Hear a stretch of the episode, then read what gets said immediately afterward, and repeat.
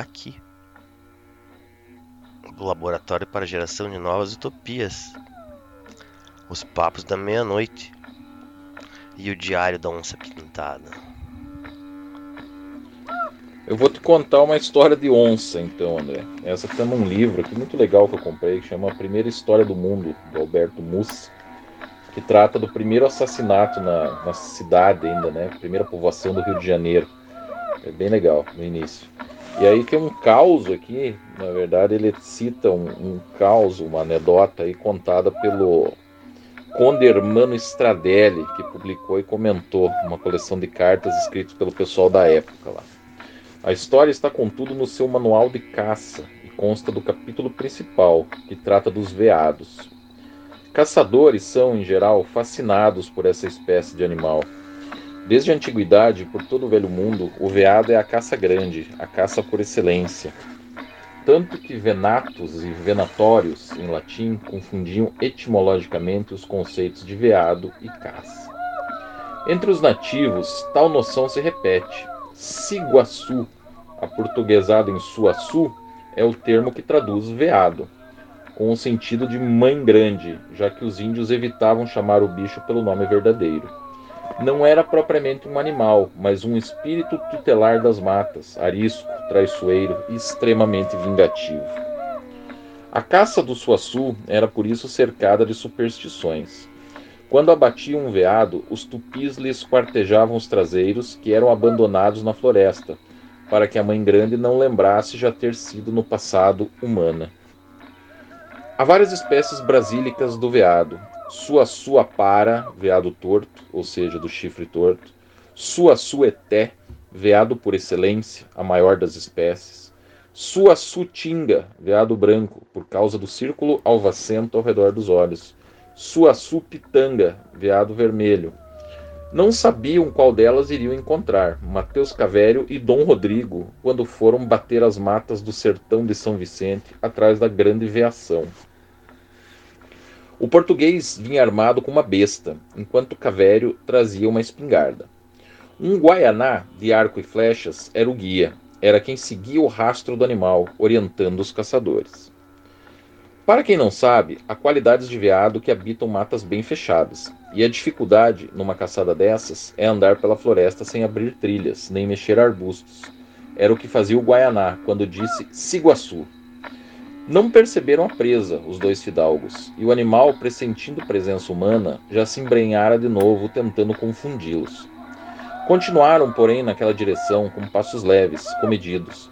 O Guaianá que ia à frente parou de súbito, apontando alguma coisa longe. O italiano percebeu então, bem no fundo do mato, o dorso pardacento de um bicho em contraste com o verde da folhagem. Era o veado que procuravam. Avançaram então atrás do guia, ainda mais devagar, e avistaram outra vez o pelame pardo, mais longe um pouco.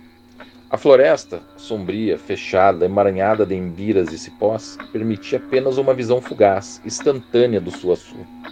O Guaianá, contudo, notou alguma particularidade, talvez decorrente do tipo de passada ou do matiz do pelo, porque conseguiu identificar a espécie, sua surana. Nem Cavério nem Rodrigo conheciam aquela raça, mas devia ser um tipo raro, a julgar pelo nome. Em tupi, o sufixo urana, semelhante a, parecido com, é usado para designar variantes próximas de uma mesma espécie, como no caso de jaguara, onça pintada, e jaguarana, que parece onça pintada, ou seja, a onça preta. A correlação entre Suaçu e Suaçurana, os fidalgos devem ter pensado, talvez envolvesse algum pormenor relativo a manchas da pelagem ou o aspecto do chifre, pois o veado que perseguiam era predominantemente pardo, como os demais Suaçus.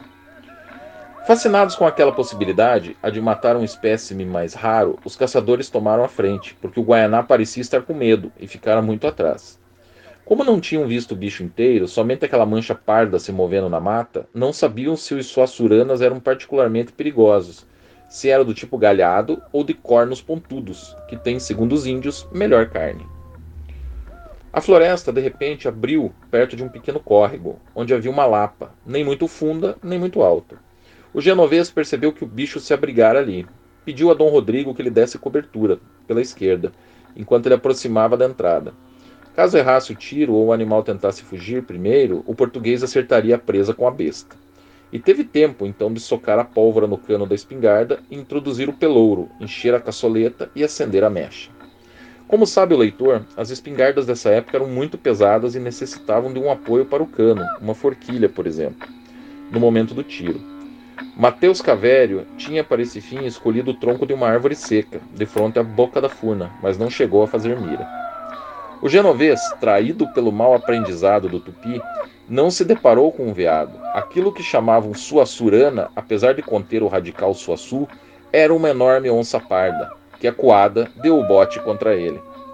Por sorte, conseguiu atirar, ainda que a esmo, enquanto pulava para se esquivar do ataque. A fera chegou a lhe assestar uma patada no ombro, mas se assustou com o estrondo do disparo e desistiu da luta. De Rodrigo de Vedras, que lhe dava cobertura, nem sinal. Disse mais tarde o português que voltara para buscar, buscar o Guaianá, não imaginando tudo fosse acontecer tão rápido. O Conde Stradelli então remata a narrativa explicando por que, na estranha concepção daqueles índios, a sua surana, que parece veado, a onça parda, não é classificada como um dos tipos de onça.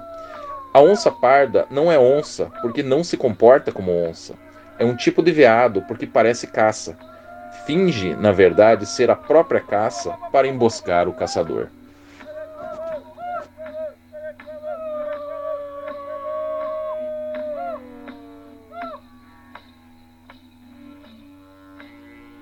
Então é isso aí. Isso aqui.